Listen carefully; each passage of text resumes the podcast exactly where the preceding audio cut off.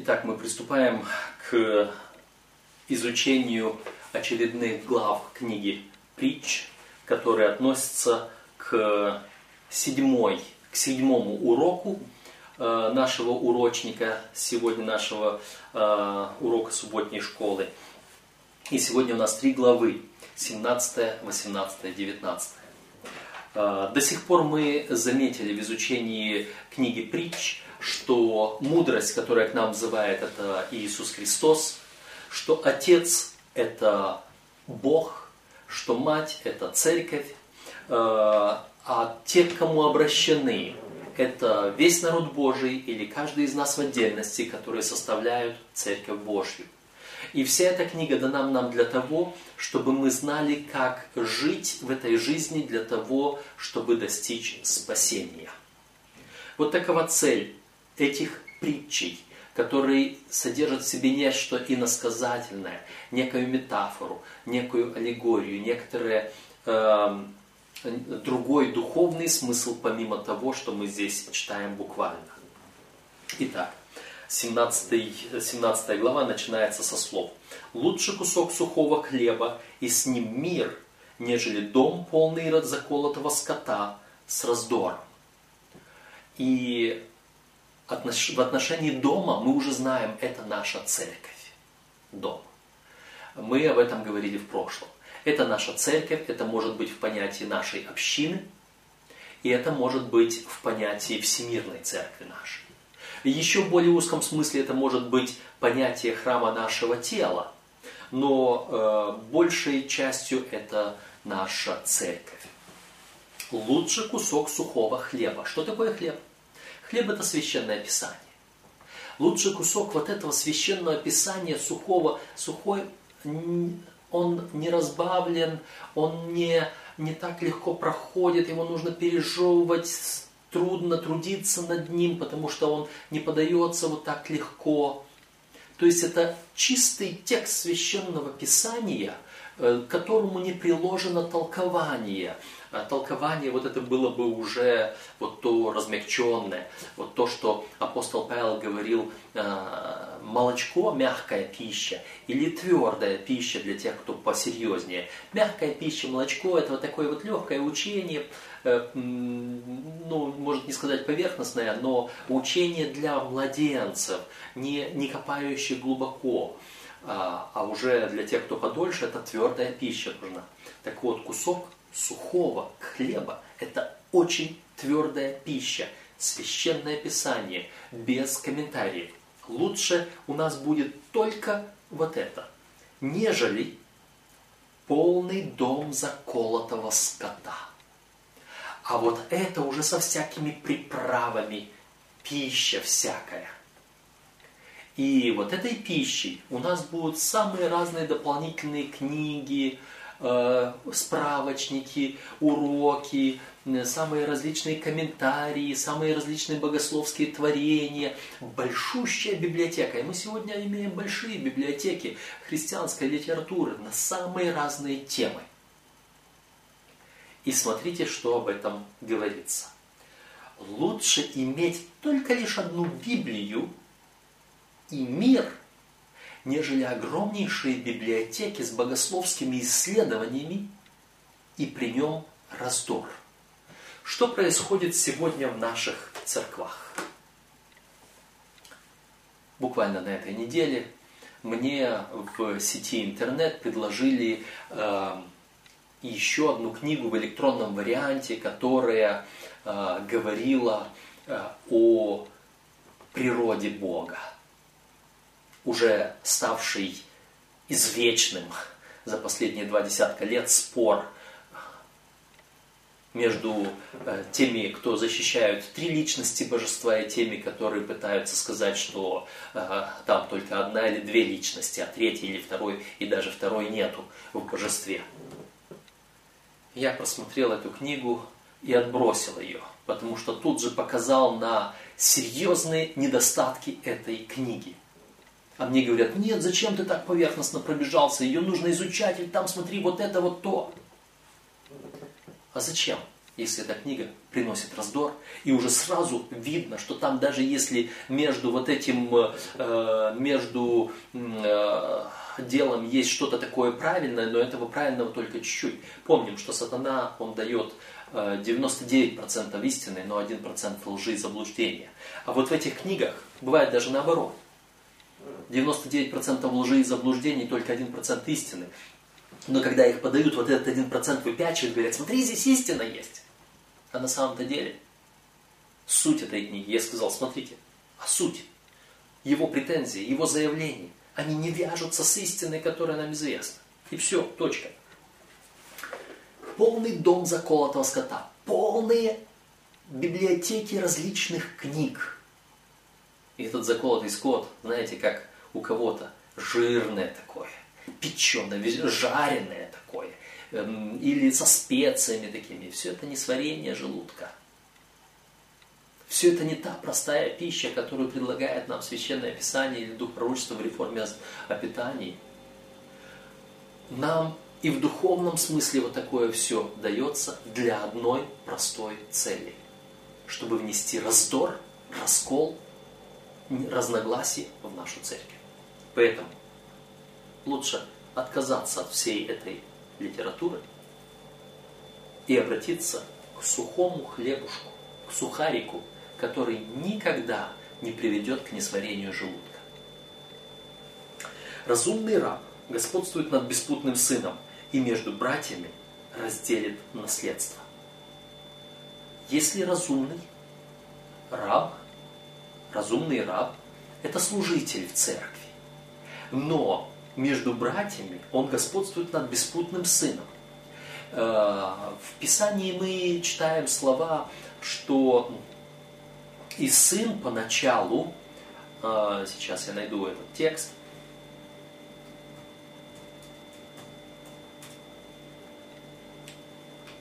э,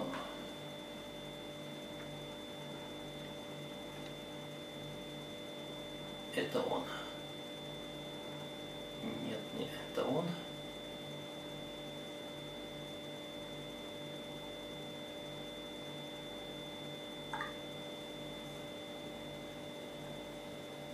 Так.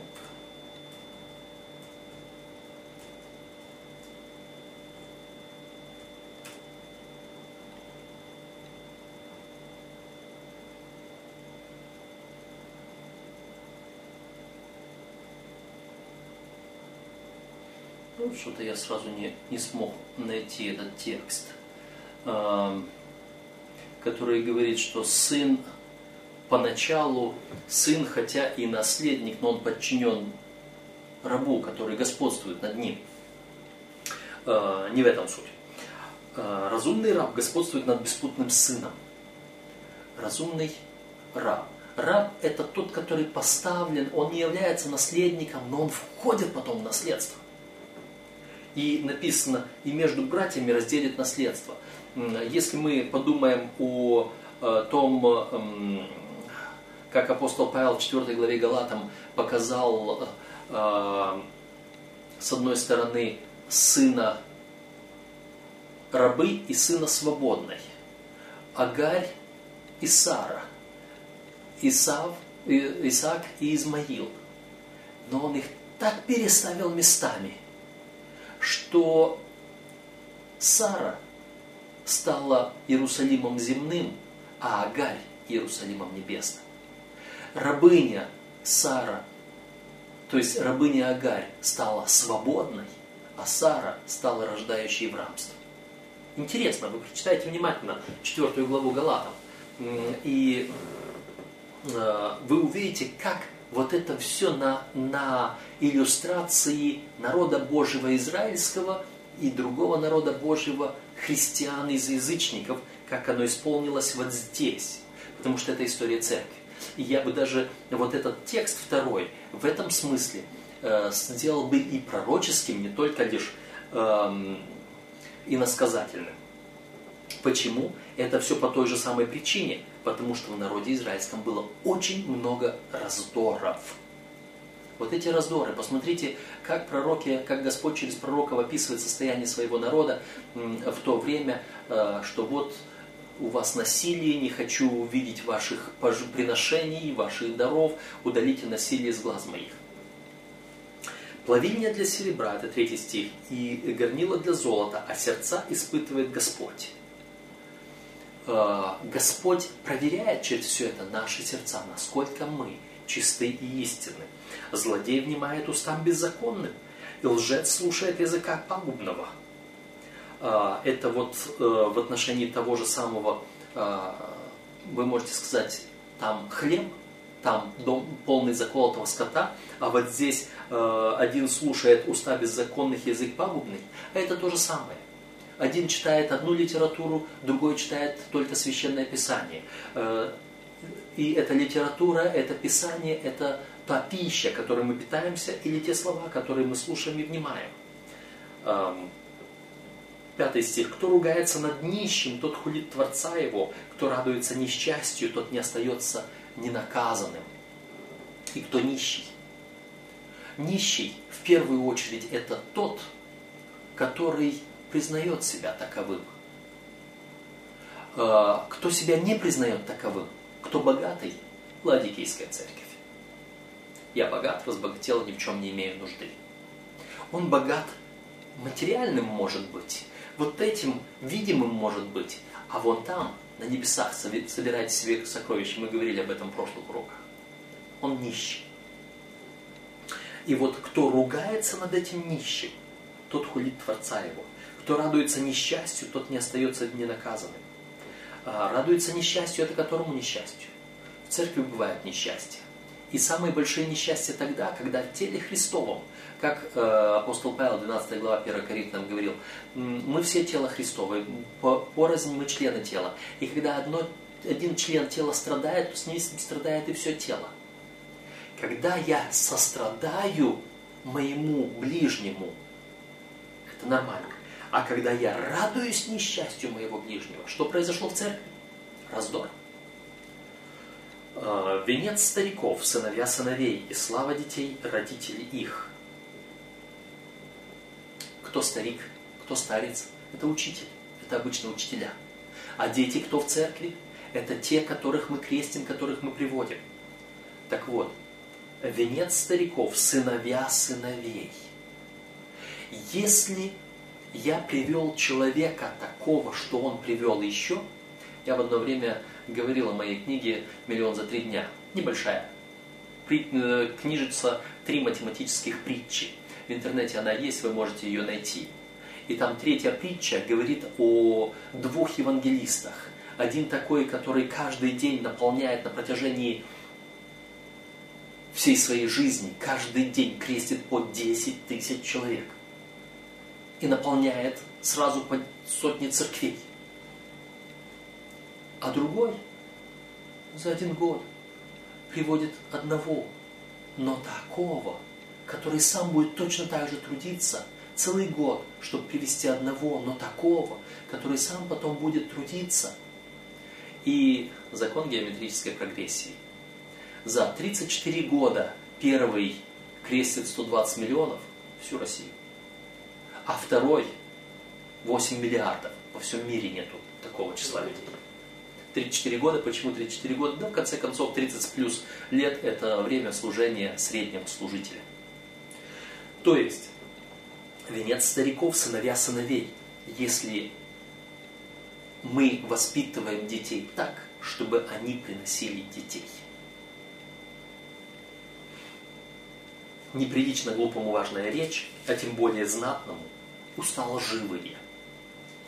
Э, неприлично, когда человек, не знающий священного писания, начинает его толковать. А тем более, если человек в положении, и он начинает искажать Священное Писание. Все идет о том же самом, обучении, обучение в церкви. Подарок – драгоценный камень в глазах владеющего им, куда он не обратится, успеет. А прикрывающий проступок ищет любви. А кто снова напоминает о нем, тот удаляет друга. И вот здесь Э, мы немного об этом поговорили в, во время нашего урока.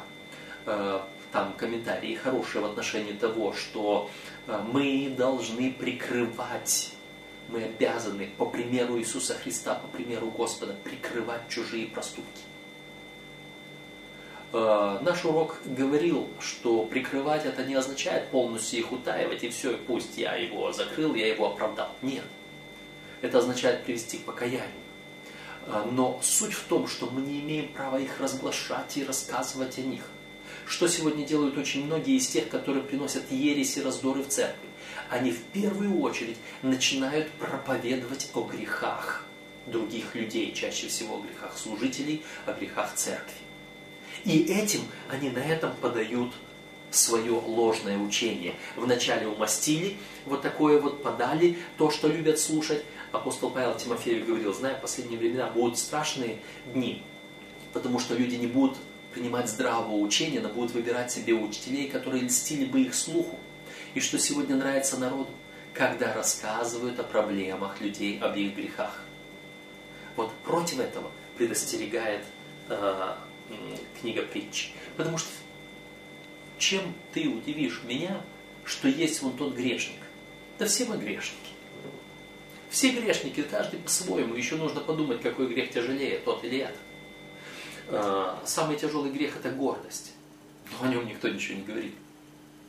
И, наверное, некоторые самые легкие грехи, которые общество называет страшными, они самые, их легче всего решаются, и в них легче всего люди каются но на них больше всего пальцем показывают. Итак, а, прикрывая грех, на разумного сильнее действует выговор, нежели на глупого сто даров. Возмутитель ищет только зла, поэтому жестокий ангел будет послан против него. Возмутитель, который возмущает общество, возмущает церковь, он ищет только зла. И поэтому бей его, не бей, не получится. От них нужно только уходить. Если он разумный, он послушает выговор. Лучше встретить человеку медведицу, лишенную детей, нежели глупца с его глупостью. Вы знаете, как с глупцами сложно разговаривать. Ему, как говорят, хоть кол на голове теши. От него подчас и уйти не получится, потому что цепляют от тебя крючком и, и начинают тебе говорить, говорить, говорить, говорить свою ересь. Знаю людей, которые которым невозможно слово посередине сказать. Они тебя уцепят вот так вот, за пуговицу возьмут и будут целый час тебе говорить, говорить, говорить, и, и не уйдешь, не отвернешься, если только не, извините, не сделаешь чего-то некультурного и не скажешь человеку прямо в лицо, пошел вон отсюда. К сожалению, такие бывают люди. Поэтому лучше встретить, как здесь говорится, медведицу, лишенную детей. Вы представили себе разъяренную медведицу? Чем вот такого вот глупца, болтуна, который только то и делает, что э, ссоры создает. Кто за добро воздает злом, от дома того не отойдет зло. За добро воздает зло. А это как? Какое добро мы получаем в церкви? Мы узнаем Священное Писание. А какое зло нам воздают те, которые от нас научились Священному Писанию, когда они приходят и приносят ересь в эту церковь, которая научила их любить Бога и изучать, э, изучать Священное Писание. Вы знаете, сколько людей приходят в свою родную церковь, чтобы ее разорить потом ложными учениями? Они зло воздают за добро, за то, что церковь их воспитала. И поэтому, смотрите, начало ссоры, как прорыв воды. Оставь ссору прежде, нежели разгорелась она мы должны быть научены опытом других, что как только касаешься вот этих сложных тем, это начинается проблема, ссора, прорыв воды, сколошматишь людей. Из-за чего?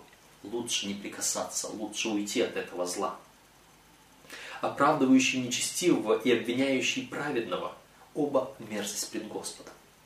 Нет, нечестивого оправдывать не надо – нечестивого оправдывать не надо. Но вот рассказывать о его грехах везде, вот об этом мы раньше говорили, этого тем более не надо делать. Если он нечестивый, если это видно, его нечестие, если оно обсуждается, не оправдывая его. То же самое, если человек праведник, а ты пытаешься на него напраслину возвести, и сколько людей, приносящих ересь в церковь, занимаются именно этим – чему сокровище в руках глупца? для приобретения мудрости, у него нет разума. Вот оно сокровище, самое большое и важное. И когда глупец, человек, а мы говорили, кто такой глупец, человек, у которого Бога нет в сердце, он называет себя верующим, он пользуется священным писанием, но он делает это без Бога. И у него просто не хватило своего разума приобрести Иисуса Христа мудрость. Друг любит во всякое время, и как брат явится во время несчастья. А, кто друг? Это тот, который вне зависимости от твоего состояния и положения, он приходит и помогает тебе.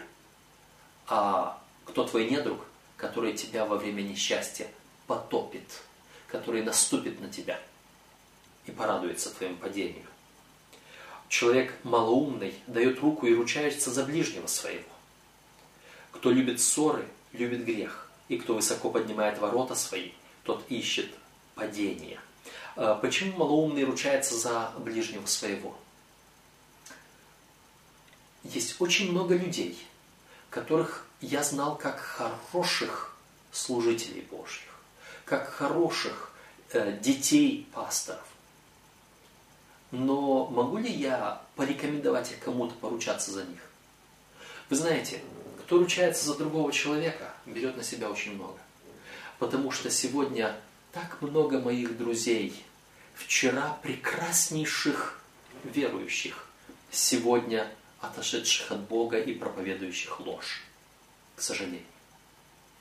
Я, возможно, упоминал не так давно одного своего друга, друга детства – который сегодня в католической церкви и пытался убедить меня, что католическая церковь – это истина в первой инстанции, самая истинная церковь Божья. Он мой хороший друг был. Остается. Я недавно с ним опять встретился, опять начал общаться. Увы, можно ли поручиться вот так вот за другого человека, которого хорошо знаешь, хорошо знал?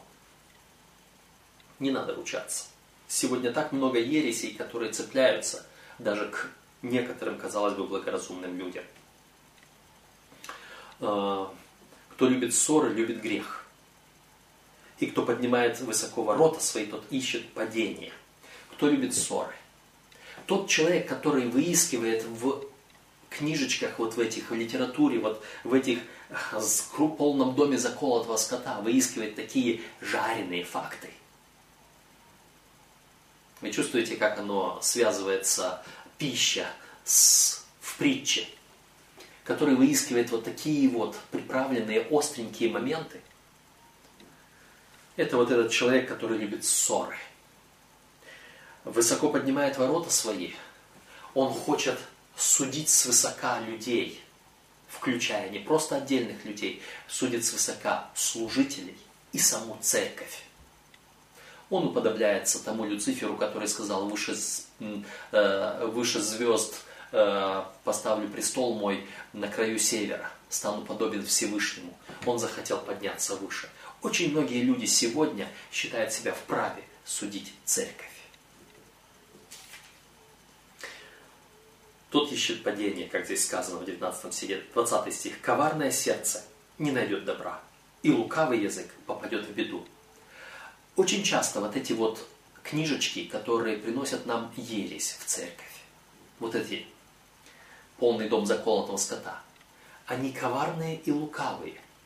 И когда внимательно читаешь, то видишь, как они там извращают, сокращают, выхватывают, передергивают, перетасовывают, чтобы защитить что-то свое. Например, упоминаемая мною книга о триединстве – или против триединства. Автор там не автор, а тот, который рекламировал эту книгу и защищал, говорит, вот обрати внимание, там написано, что в Новом Завете есть только три текста, которые свидетельствуют о трех личностях, и то они сомнительные. А против э, есть целых 60 текстов. Когда я стал разбирать о сомнительности этих трех текстов, там только один подвержен сомнению, а два других никогда никем не подвергались сомнению. Но пропущены еще десятки других, которые тоже свидетельствуют о трех. Я сейчас не буду разбирать этот вопрос. Я просто хочу сказать о лукавстве, о коварстве. Вот тех, которые подают вот, эту, вот эти жареные факты. Коварное сердце. Родил кто глупого, себе на горе, и отец глупого не порадуется. Да, иногда приведешь в церковь человека, а потом думаешь, это же я его привел. И зачем я трудился? И зачем я воспитывал его? К сожалению, такое иногда бывает. Веселое сердце благотворно, как врачество, а унылый дух сушит кости. О чем мы говорим в нашей церкви? Если наша церковь веселая, радостная, если в ней мир и благополучие, если она с радостью открывает священное писание, объединяется вокруг этого в Слове, Слова Божьего, такая церковь растет.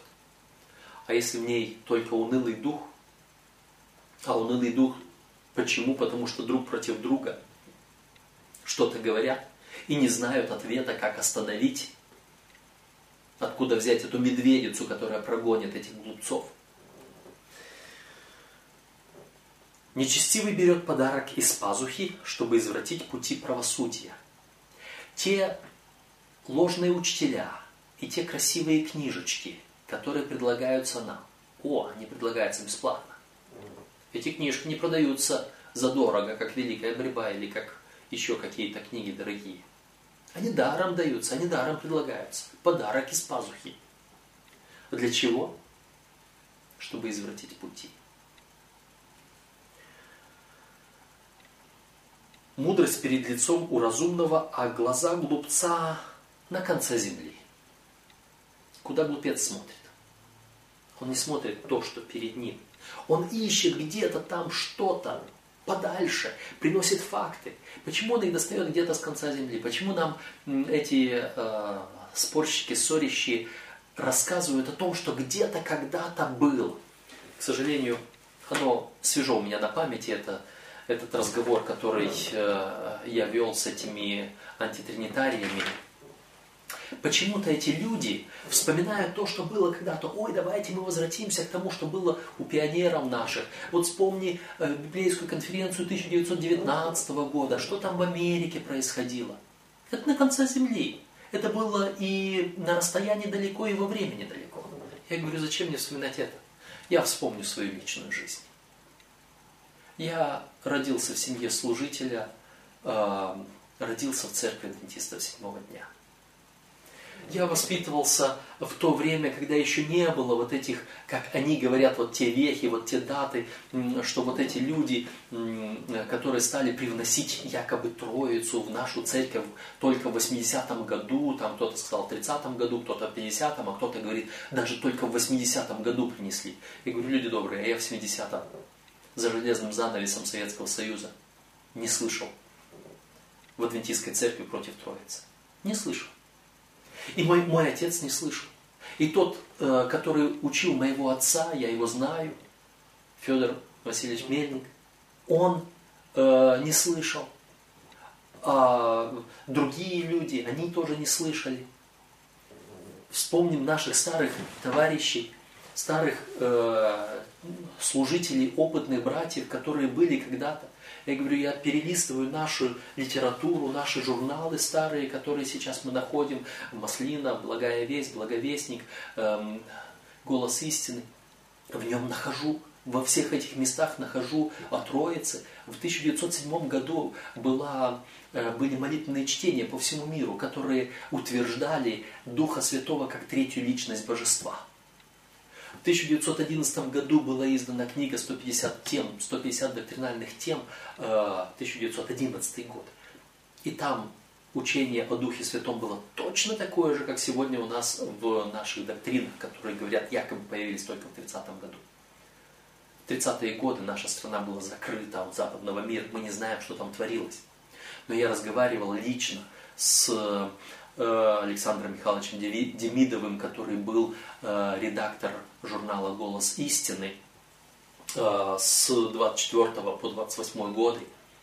Э, и он мне ничего ни разу не сказал против Троицы. А он же лично общался с теми редакторами той же самой Маслины, и тех же самых людей, которые принесли весть адвентистскую в нашу страну в 1886 году. Первая община была организована. И никто ни разу не сказал против Троицы. Вся эта цепочка.